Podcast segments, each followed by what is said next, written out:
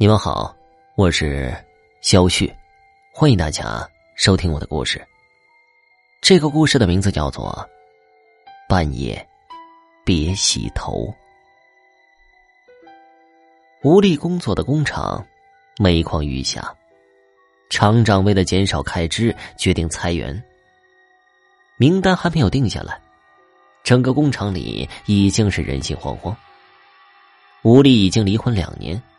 孩子归前夫带着，他每个月都要寄去一笔抚养费用，加上租房、吃饭，每个月的工资都没有剩余。如果被裁，他就真是要去喝西北风了。于是，吴丽在裁员名单还没有下来之前，拼命的加班，想让厂长看到自己的勤奋和努力，这样兴许就不会被裁掉。厂里多是些二十出头、年轻有活力的青年人。吴力知道自己被裁的可能性很大，只能比同事更加卖力。这天呢，吴力加班到晚上十一点，才下了作业车间。他已经是最后一个走的。机器亮起的红绿灯照亮了幽深的长廊。他快步的往前走，出了工厂。见到路边昏黄的路灯，才微微安心。他的家在距离工厂不远的地方，但是那里很偏僻。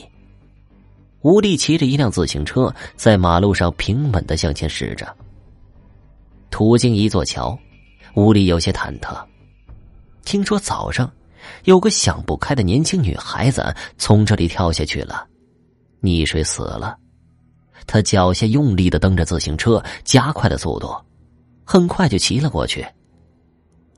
吴力，吴力猛然停了下来，自行车在地上拖出一道车辙印，他也是一个趔趄，差点摔了出去。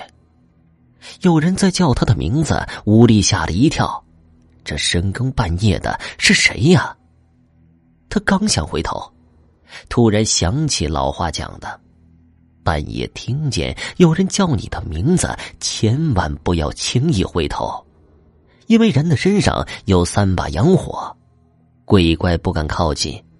但如果一回头，肩上的火就会灭掉，鬼就有可乘之机来害你。屋里打了一个哆嗦，不会这么巧吧？遇见了鬼叫人了。他目视着前方，也不回头，大声的喊道：“谁呀？”周围有什么事儿啊？我是文文啊，吴力，你回头看看我。文文是吴力的同事，不过他的家可不住在这边，这深更半夜的，也没有理由跑到这么偏僻的地方来。吴力的心里七上八下，这一定是鬼在骗他回头呢。他应都没有应，骑上自行车，飞速的往家里赶。他家所在的地方是一栋老楼，四周连超市都没有。进去楼区后，就是一片黑暗。吴丽总觉得有一双眼睛在紧紧的盯着自己。到了家门口，他壮了壮胆子，也不回头，冲着空气大喊：“你别跟着我了！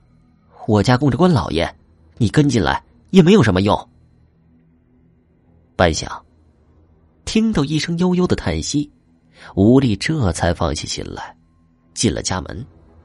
他才没供关老爷，只是为了吓唬鬼胡乱编造的。那鬼一定是相信了，叹了口气离开了这里。到了家，已经是接近十二点了。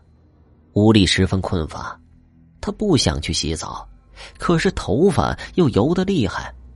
想到明天还要早起上班呢。他强打起精神，放了些热水，打算洗洗头发再去睡觉。在洗手间里，吴力解开皮绳，将头发披散下来。他的发质非常差，干枯分叉，像一团乱糟糟的稻草。吴力从发间洗起，十分仔细。热水从头皮冲过，吴力却觉得凉飕飕的。他尽快洗好了头发，因为发质不好。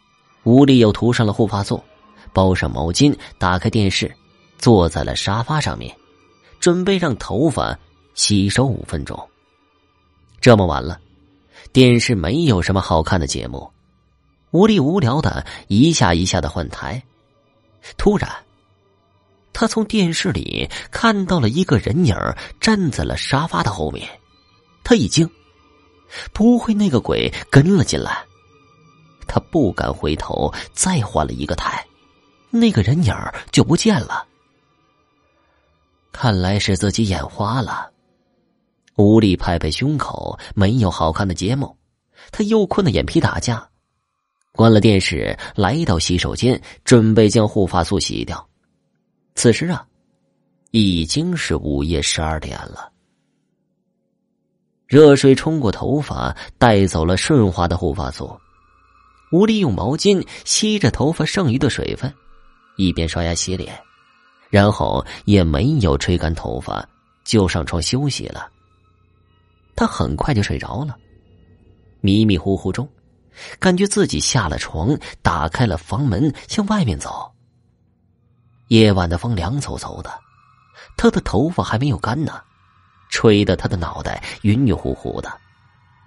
他顺着回到厂里的路缓缓的走着，无力一时竟然分不清自己是在做梦还是真的在往厂里走。说是做梦吧，他的意识却是清醒的，可是控制不了自己的身体。要是真的在往厂里走，这深更半夜的，他去那里做什么呀？无力想醒了，他用力的睁开眼睛，一下子吓了一跳。他真的在路上走着，已经快要到那座死过人的桥了。他浑身的汗毛倒竖，可是怎么都控制不了自己的身体。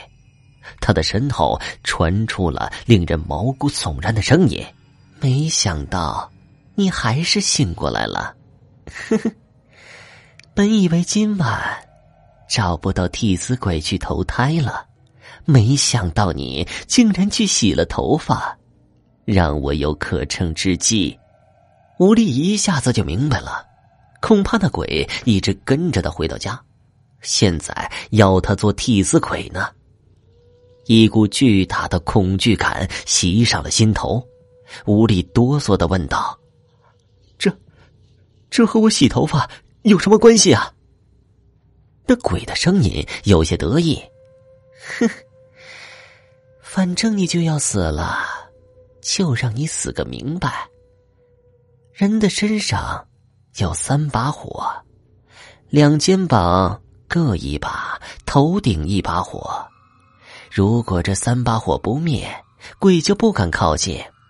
可是啊，你偏在半夜洗了头发，还没有吹干就披散下来，硬生生的压灭了这三把火。我才能找你做替身呢。此时，已经行到了桥中间，吴力向桥下河水看去，惊悚的发现，他的身后站着一个披头散发的女鬼，脸已经被河水泡得面目全非，十分可怕。你，你放过我吧，我求你了，我给你烧纸、烧房子，你去找别人做替身吧。吴力哀求着。他的身体正在不受控制的爬上栏杆，就要跳下去，只是哀求也没有用。女鬼跳河自尽，必须要找个人做替身才可以投胎。扑通的一声，无力恐惧的扑进了水中，被女鬼摆布着的身体连挣扎也没有，就那样缓缓的沉了下去。第二天。有早起的人发现，一具尸体浮在了水面上，他表情狰狞，死前像是受到极大的痛苦，身体已经被河水泡得苍白浮肿，认不出来面貌了。好了，这个故事就讲完了，谢谢你们的收听。以此故事警戒那些半夜洗头发的人，你可要。